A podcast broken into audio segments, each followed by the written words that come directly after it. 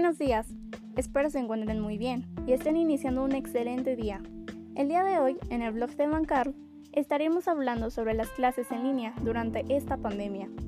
En la esfera de la educación, esta emergencia ha dado lugar al cierre masivo de las actividades presenciales de instituciones educativas en más de 190 países.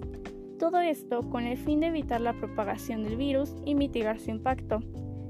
La Comisión Económica para América Latina y el Caribe ha planteado que incluso antes de enfrentar la pandemia, la situación social en la región se estaba deteriorando debido al aumento de los índices de pobreza extrema.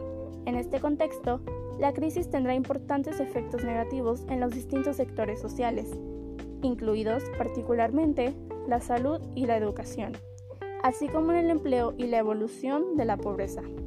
Por su parte, la UNESCO ha identificado grandes brechas en los resultados educativos, que estos se relacionan con una desigual distribución de los docentes en general y de los docentes mejor calificados, en particular en desmedro de países y regiones con menores ingresos y de zonas rurales, las que suelen concentrar además a población indígena y migrante.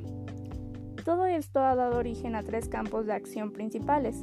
El despliegue de modalidades de aprendizaje a distancia, el apoyo y la movilización del personal y las comunidades educativas, y la atención y la salud y el bienestar integral de los estudiantes.